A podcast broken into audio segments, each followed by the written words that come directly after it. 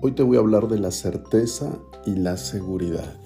¿Qué tan importante es para ti tener estos dos elementos muy bien eh, estructurados, cimentados? Cuando uno tiene eh, certeza y seguridad, cuando uno eh, cuenta con estos dos elementos, creo que son el motor para nuestra vida. Todos tenemos la necesidad de sentir seguridad, certeza, confianza para poder eh, realizar cualquier actividad, para la toma de decisiones, para emprender, para caminar, para vivir finalmente nuestro día a día. Entonces, una persona que carece de estos dos elementos, certeza y seguridad, pues es una persona que va a eh, identificar pues ciertos comportamientos, es decir, se va a marcar eh, la ausencia de, estos dos elementos a través del hacer. Es decir, una persona que no tiene eh, certeza y seguridad duda mucho en lo que hace, no toma decisiones. Es una persona que eh, tiene inseguridad, es una persona que está confundida, es una persona que, siente temor a equivocarse, que, no quiere dar ese paso, que se siente quizá de momento eh, intranquila, de momento eh, con mucha incertidumbre, eh, no, no, permite también la ayuda porque cree no merecerla, porque se siente insuficiente, porque se siente no merecedor. Entonces, ¿me entiendes? Todo este tipo de conductas van haciendo pues una personalidad, un estilo de vida, una forma de ver las cosas. Pero esto no es normal. Lo peor es, es, cuando, cuando asumimos que el carácter, la personalidad, la conducta, las costumbres, los hábitos, pues son normales en una persona que actúa de esta manera, con mucha inseguridad, que no se expone, que no habla, que es muy tímida, que no se atreve. Esto, esto se debe a la falta de esta eh, necesidad que es la confianza y se refleja en la falta de certeza y seguridad en un adulto. Entonces, en los primeros años de vida te he venido hablando sobre este fundamento tan importante que es la confianza. Y tan solo imagina a partir de los primeros años, Quizá no recuerdes pues obviamente los, primeros meses de vida, el primer año, el segundo, el tercero, quizá algunas cosas cuando tenías cuatro años, cinco años.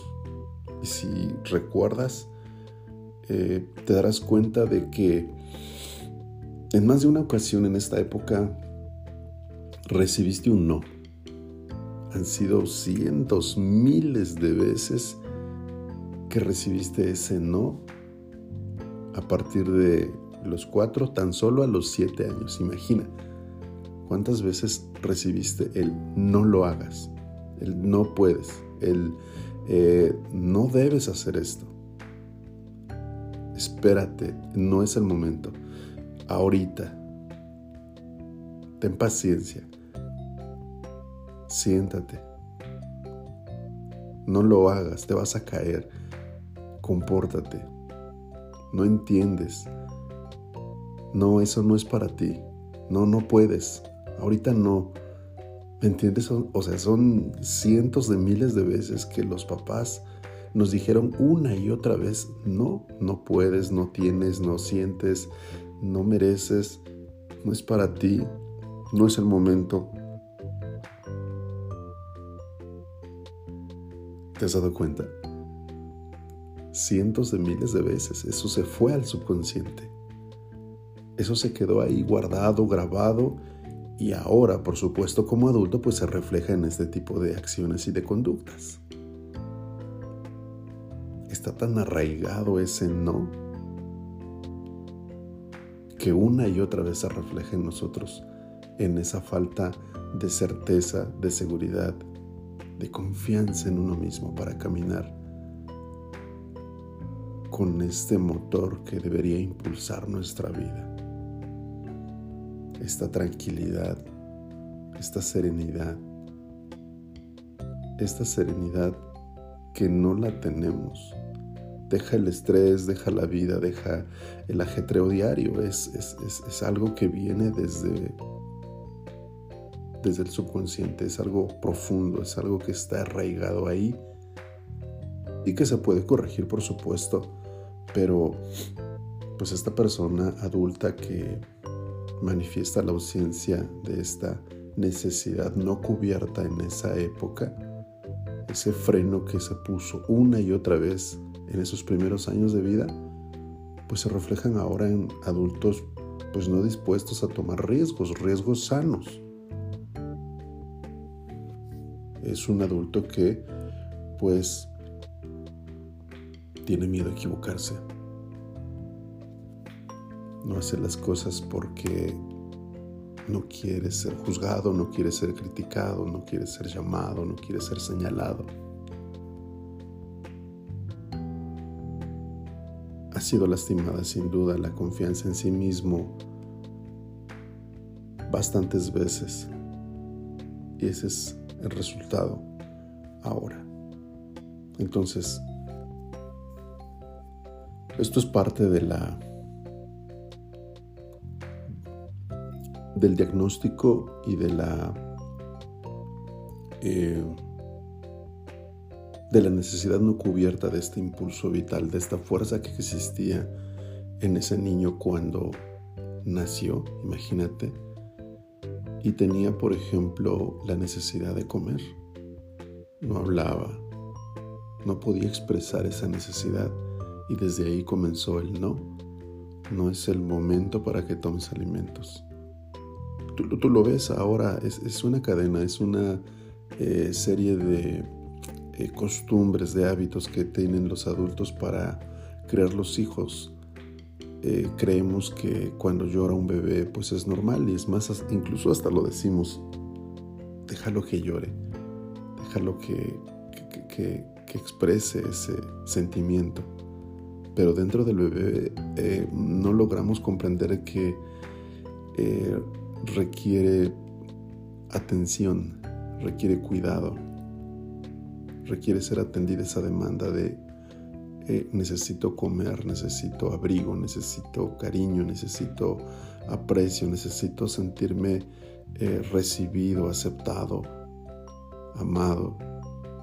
Necesito eh, que me abracen, necesito que me acaricien, necesito estar cerca y el llanto no es el mismo. Si ponemos atención es diferente, es, una forma de expresar eh, todas estas necesidades que no son cubiertas, que no son atendidas.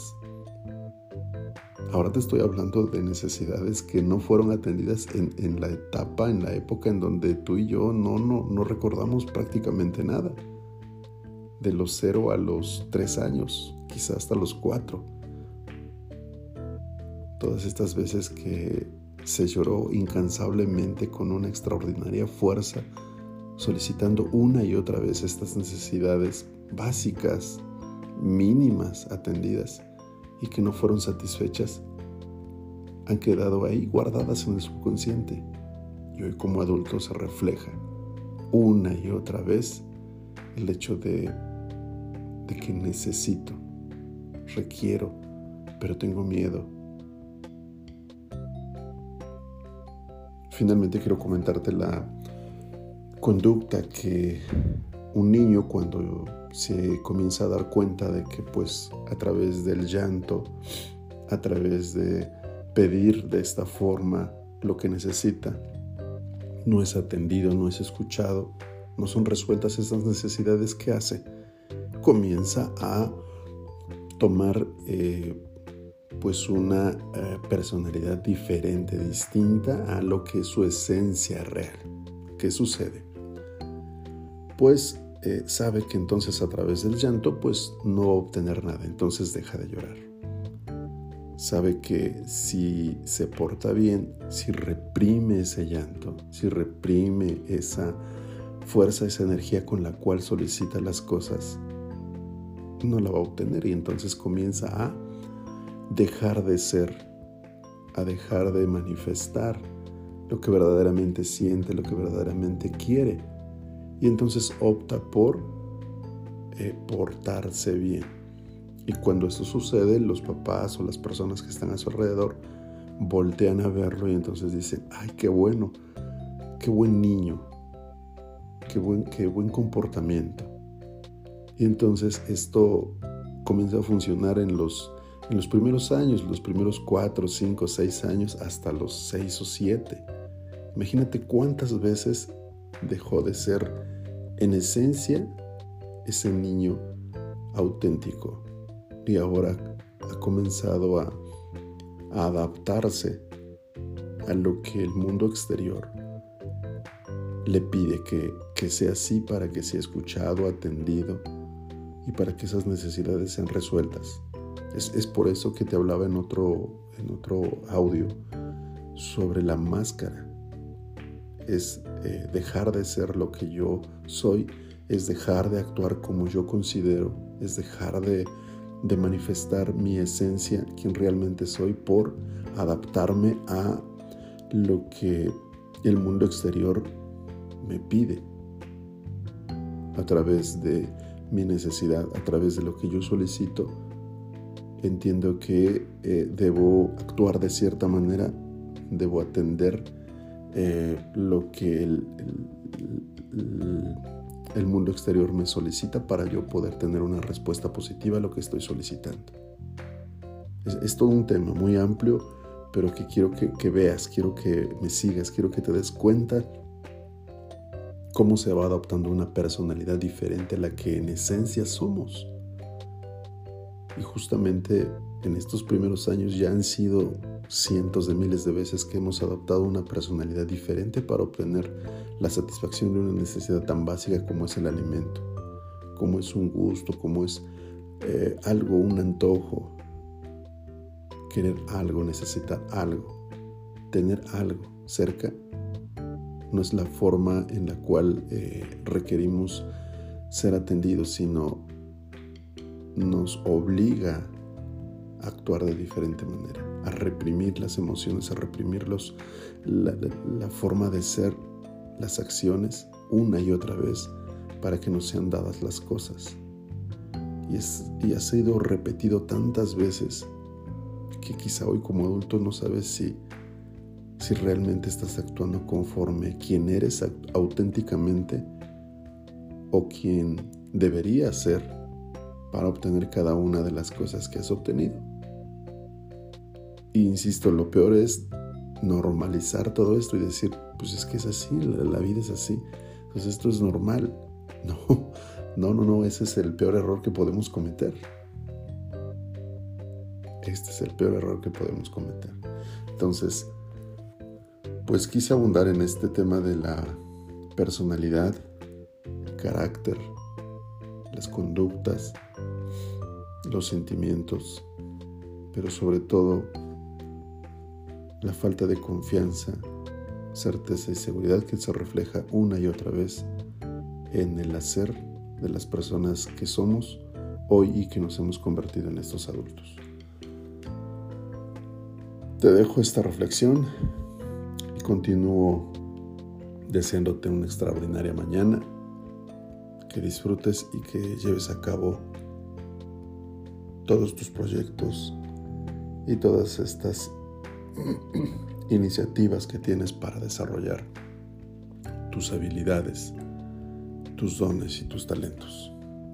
Me encantó poder compartir esta información contigo. Te mando un fuerte abrazo y seguimos en contacto.